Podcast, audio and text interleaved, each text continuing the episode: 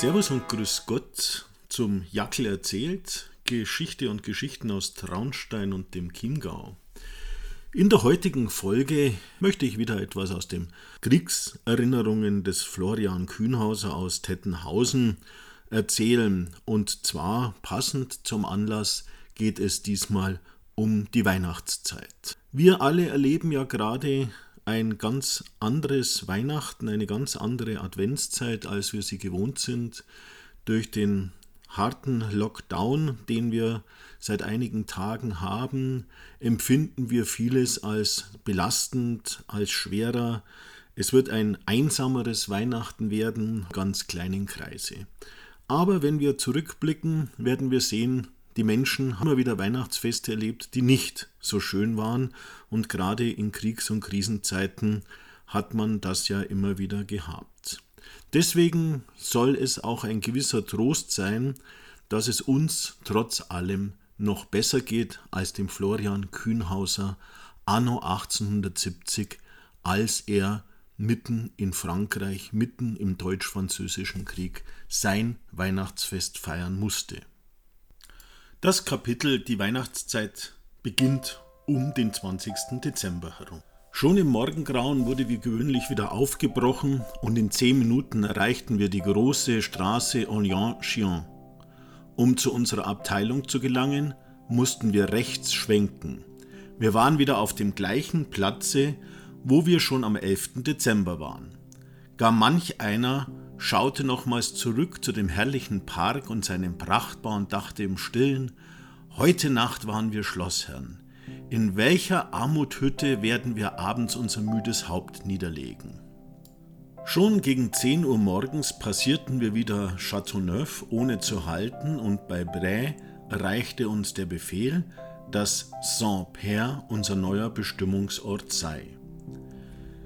Es war dies ein kleines Dorf an der Loire vis-à-vis von Sully. Unser kleiner Train lag bereits dort und wo dieser war, roch es gewiss nicht stark nach Pulver.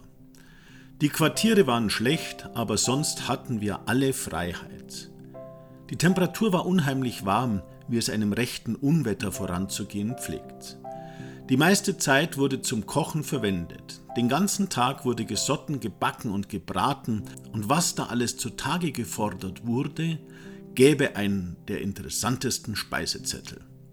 Damals kochten wir ganz nach englischer Art, außen zwar verbrannt, aber innen noch roh. Unsere Mägen leisteten damals Großes. Sie verdauten alles. Am 23. Dezember wurden wir von Saint-Père abberufen und kamen wieder nach Auxerre, wo der Stab der beiden Bataillone lag. Aber noch am selben Tag marschierte die 6. und 8. Kompanie nach Dampierre, um das Piquet abzulösen. Das Wetter hatte inzwischen umgeschlagen und sich ein abscheulich kalter Schneesturm eingestellt. Also wieder Vorposten und Weihnachten. Das sind zwei inhaltsschwere Worte, aber wir waren nun schon bald an alles gewöhnt. Dampierre war ein kleines Dorf, rechts von der Straße lag ein Schloss mit Ökonomiegebäuden. Diese waren mit blauen Husaren belegt. Ein ziemlich wilder Bach, der Abfluss eines kleinen Sees, durchschnitt das Terrain und mündete in die Loire. Die Straße ging etwas bergauf und hatte links eine starke Böschung. Das ganze Terrain war zum Vorpostendienst sehr geeignet. Die Mannschaften wurden eng kantoniert und es mussten abwechslungsweise die beiden Kompanien die Feldwache und Vorposten beziehen. Der Rest war stets in Bereitschaft. Es war dies wieder ein anstrengender, gefährlicher Dienst.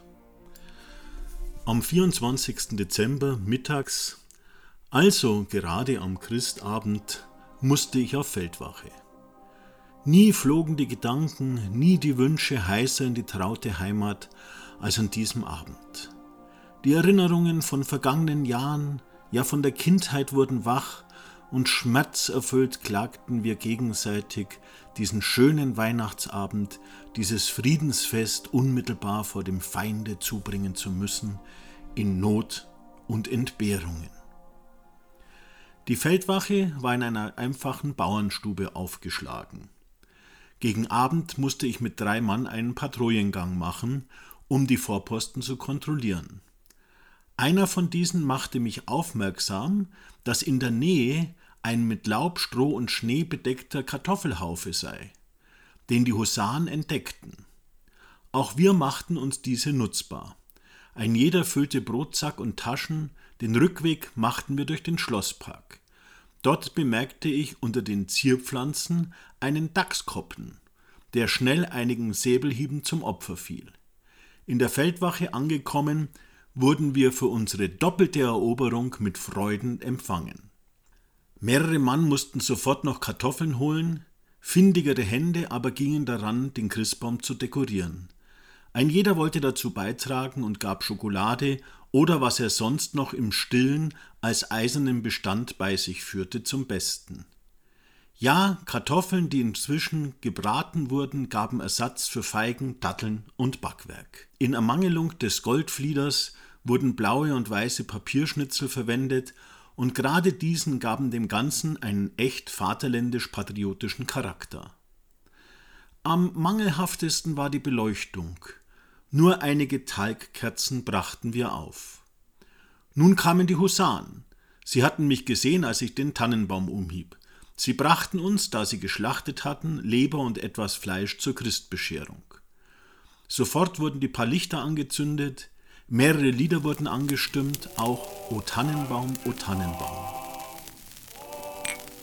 Die Gläser klirrten, im Kamin prasselte es, es wurde gesotten und gebraten, alles war zufrieden und vergnügt.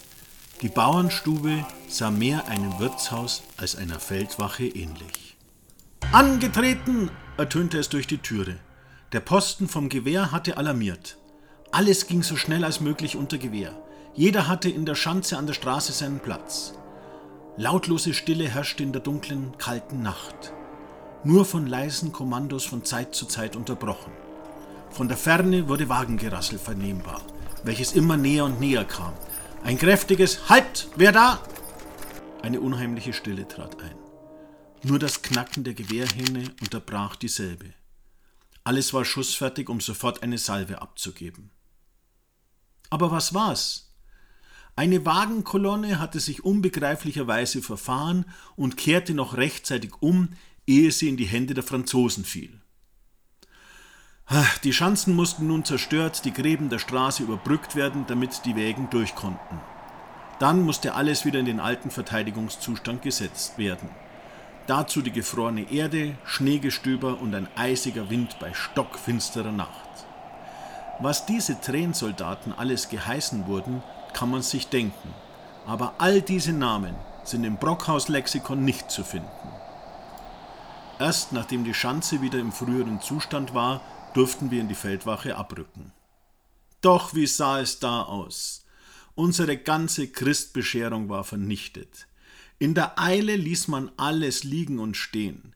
Die Leber und das Fleisch waren verbrannt, die Kartoffeln verkohlt, der Christbaum selbst ausgebrannt und nur dem Zufall hatten wir es zu verdanken, sonst wäre unsere ganze Feldwache in Flammen aufgegangen, da der ganze Fußboden mit Stroh belegt war.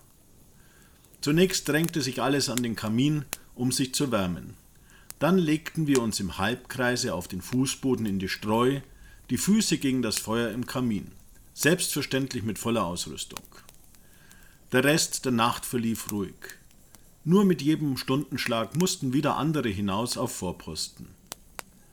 So verbrachte ich die Christnacht 1870. Am Morgen des 25. Dezember, dem Weihnachtstage, war alles verweht. Ein sogenanntes Schneetreiben machte alle Wege unpassierbar, dabei eine grimmige Kälte. Als Festgeschenk fassten wir nach langer Zeit je zehn Mann einen Laib Brot. Dieses war aber so gefroren, dass wir es mit dem Säbel in Stücke zerhauen mussten. In der kleinen Dorfkirche hatten die Husaren Gottesdienst. Ein Offizier las aus der Bibel einige auf den Festtag passende Stellen. Man betete das Glaubensbekenntnis und Vaterunser. Der Offizier hielt dann an seine Mannschaft eine ergreifende Ansprache. Zum Schlusse wurde der Choral angestimmt, eine feste Burg ist unser Gott, eine gute Wehr und Waffen. Wohl selten habe ich einer kirchlichen Feier mit solcher Rührung angewohnt als damals. Freilich waren auch die äußerlichen Verhältnisse dazu angetan. Eine Freude war es, diese schneidigen Reiter in ihr Quartier marschieren zu sehen. Im Laufe des Nachmittags kam der Befehl, dass wir am 26. Dezember, also am Stefanitag, nach Paris abmarschieren müssen. Wir kamen in Bereitschaftsstellung, die sechste Kompanie übernahm des Nachts den äußeren Dienst. So hatten wir wieder strenge Tage in Aussicht, denn in vier Tagesmärschen sollten wir in der Nähe von Paris sein. Bei dieser sibirischen Kälte und dem kurzen Tage 35 bis 40 Kilometer täglich marschieren, war eine große Anforderung für eine so abgehetzte Truppe. Noch in der Dunkelheit brachen wir am Stefanitag in Dampierre auf. Es war der kälteste Tag, den wir bisher hatten. Die Bärte waren schneeweiß von Reife und an den Schnurrbärten hingen lange Eiszapfen. Zum Glück war bei unserer Ankunft nach einstündigen Marsche schon alles aufgestellt. Wir schlossen uns schnell an und sang und klanglos ging es nun gegen Paris. Die Musik wäre doch eingefroren. Wir brauchten keine Musik, denn für diese hatte die Natur gesorgt. Mit jedem Tritt knisterte der Schnee, sodass ein Tempo, ein Schritt in die Abteilung kam, als wären wir auf dem Paradefeld. Zunächst ging es quer durch den langen Wald von Orléans. Ganze Dampfwolken stiegen in die Luft, denn jeden Hauch konnte man sehen bei dieser Kälte. Wir glaubten eher in Sibirien zu sein, als am sonnigen, rebenbepflanzten Strand der Loire. Die Gemütsstimmung war dennoch eine ziemlich gehobene. Die Marschrichtung ging doch mit jedem Schritte wieder näher der Heimat zu. Ja, soweit die Erinnerungen Florian Kühnhausers an sein Weihnachtsfest 1870. Ich wünsche euch allen ein frohes Weihnachtsfest 2020. Denkt daran, Festtage sind immer Tage, an denen man mit dem Rücken zum Alltag steht. Bleibt mir gewogen, bis zum nächsten Mal, wenn's wieder heißt, der Jackel erzählt, Geschichte und Geschichten aus Traunstein und dem Chiemgau.